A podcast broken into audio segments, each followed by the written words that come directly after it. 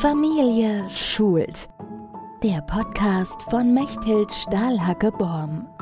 Hallo, guten Tag, liebe Eltern und Erzieher und Erzieherinnen und liebe Interessierte. Ich freue mich, dass Sie zuhören wollen.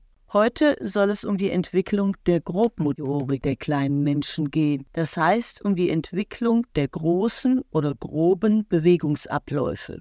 Dazu gehören Laufen, Springen und Klettern. Im Unterschied dazu bezeichnet die Feinmotorik Bewegungen wie Malen und Schreiben. Die Entwicklung der Grobmotorik setzt schon im Babyalter ein.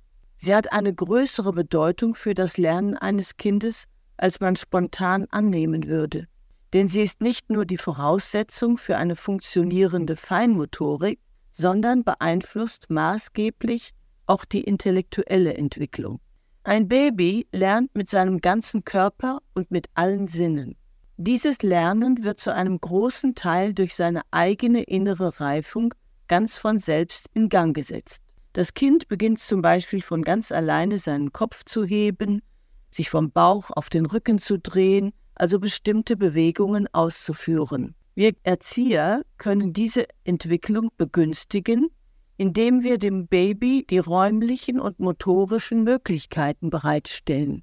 Das heißt, es muss genug Platz haben, damit es sich entfalten kann, einen sicheren Raum, der ihm aber Anreiz bietet, sich frei zu bewegen. Das gilt dann auch besonders für das Krabbelalter, wenn der kleine Mensch beginnt, seine Umwelt zu erforschen.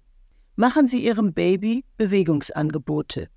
Man kann zum Beispiel Rollenformen aus Matten oder anderen Materialien, die man auslegt, damit die Kleinen motiviert werden, diese Hindernisse zu überwinden. Die meisten lieben das.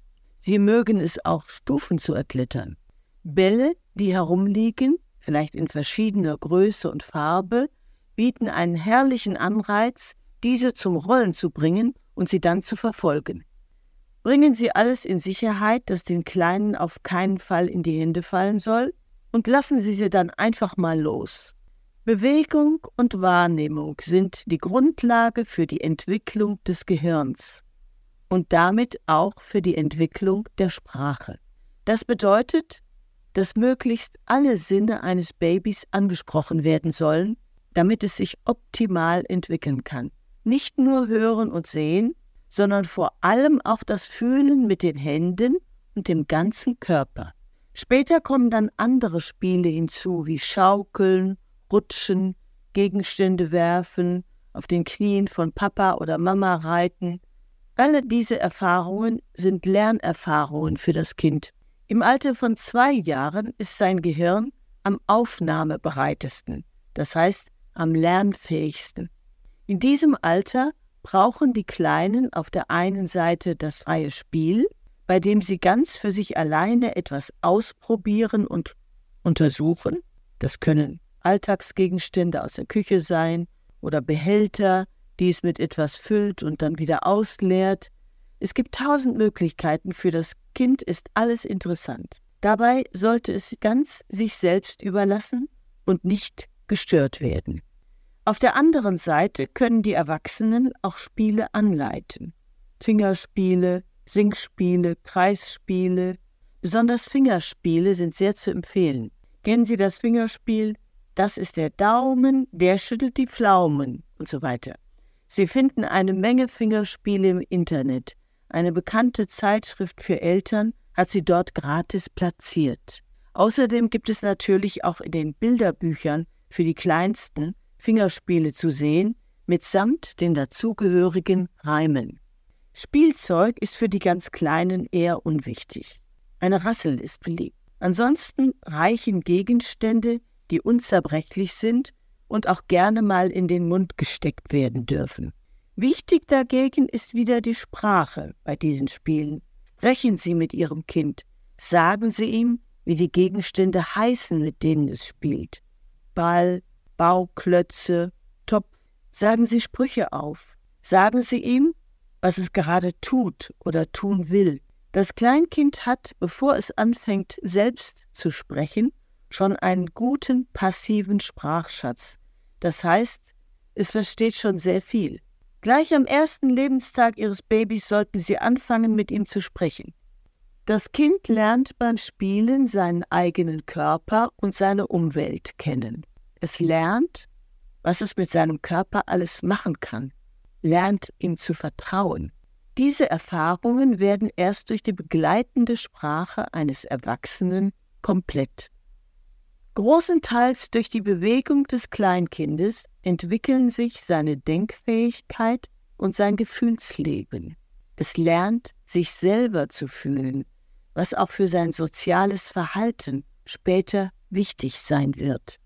Kurz gesagt, eine gelungene grobmotorische Entwicklung setzt unerlässliche innere Reifungsprozesse in Gang und ist die Voraussetzung für die weitere Entwicklung des Kleinkindes. Nun kommen wir wieder zu den Vorschul- bzw. Grundschülern zurück. Die Schulärzte und Grundschullehrer sind besorgt über die vielen Vorschulkinder, die Übergewicht haben und solche, die bereits erschöpft sind, wenn sie in der Schule ankommen. Die Konsequenz aus letzterem sollte allerdings nicht sein, das Kind mit dem Auto zur Schule zu bringen, sondern im Gegenteil. Um fit zu werden, sollte das Kind laufen. Wie ich in der Zeitung gelesen habe, können viele Viertklässler noch nicht Fahrrad fahren und schwimmen.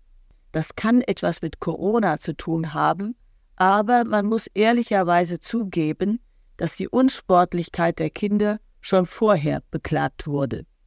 Überlassen Sie diesen Bereich der Erziehung nicht allein der Schule. Fangen Sie möglichst schon vor Schuleintritt Ihres Kindes an, ihm das Schwimmen und das Fahrradfahren beizubringen. Beides kann schon im Vorschulalter gelernt werden.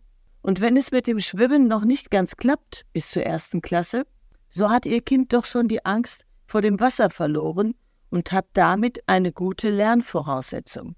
Es geht bei diesem Thema auch wesentlich um die Anstrengungsbereitschaft, die wir Erwachsenen schon früh im Kind fördern sollten. Diese Anstrengungsbereitschaft muss zunächst physisch, das heißt körperlich, vorhanden sein und lässt sich dann auf andere Bereiche übertragen. Ein körperlich faules Kind ist in sehr vielen Fällen auch geistig nicht so leicht zu motivieren, denn die Lebensgewohnheiten bringen charakterbildende Elemente hervor. Damit keine Missverständnisse aufkommen. Ich rede hier von einem gesunden Durchschnittskind. Für Kinder mit einer Behinderung oder einer angeborenen Krankheit bin ich leider nicht kompetent. Auch gibt es natürlich von Kind zu Kind Unterschiede, die man beachten muss. Das ist Ihre Aufgabe, denn Sie kennen Ihr Kind.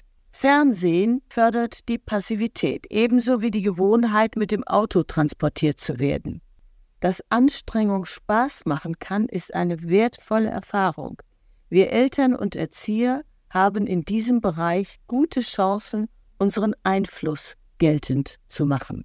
Wobei ein Teil des Einflusses wie immer darin besteht, dass wir Vorbilder sind. Ein Vater, der seinem Kind signalisiert, dass er gerne zu Fuß geht oder mit dem Rad fährt, hat schon halb gewonnen. Und wenn die Mutter auch noch mitmacht und eventuell Geschwister oder Freunde, dann dürfte das Ganze ein Erfolg werden und die Lebensqualität aller Beteiligten erhöhen. Anders ausgedrückt, gehen Sie mit Ihrem Kind so häufig wie möglich an die frische Luft. Noch besser, nehmen Sie es mit in die Natur. Je nachdem, wo Sie wohnen, ist das vielleicht nicht ganz einfach. Viele von uns wohnen mitten in einer Stadt und haben nicht die Zeit, während der Woche einen Ausflug aus grauer Städte Mauern zu machen. Das bleibt dann eher dem Wochenende und den Ferien vorbehalten. Aber sicher gibt es in ihrer Nähe einen Spielplatz und einen Park, auf dessen Wiese man Spiele machen und auf die man sich setzen kann, um ein Picknick zu machen. Die Bewegung an der frischen Luft steigert das Wohlbefinden. Das gilt auch für den zurückgelegten Schulweg. Wenn Sie können, wählen Sie eine Schule, die von Ihrer Wohnung aus gut zu Fuß zu erreichen ist. Wie Sie sehen, können Vorschulkinder von ihren Eltern sehr viel lernen. Und das ist gut so, denn was in der frühen Kindheit versäumt wird, ist nur schwer nachzuholen. Es gibt nämlich für alles, was ein Mensch lernen muss, ein Zeitfenster. in dem es am effektivsten gelernt werden kann. Es ist Aufgabe der Eltern, darauf zu achten, dass diese Zeitfenster im Kleinkindalter genutzt werden. Damit tragen sie ganz viel dazu bei, dass die Kinder später in der Schule Erfolg haben. Ich fasse noch einmal das Wichtigste zusammen. Wahrnehmen können mit allen Sinnen ist der Grundstein für die Entwicklung des Menschen, der Grundstein für Lernen überhaupt. Der junge Mensch muss ein Bild von sich selbst und seiner Umwelt erlangen. Dabei spielt Bewegung eine große Rolle. Durch Wahrnehmung und Bewegung entwickelt sich das Gehirn und dadurch auch die Sprache.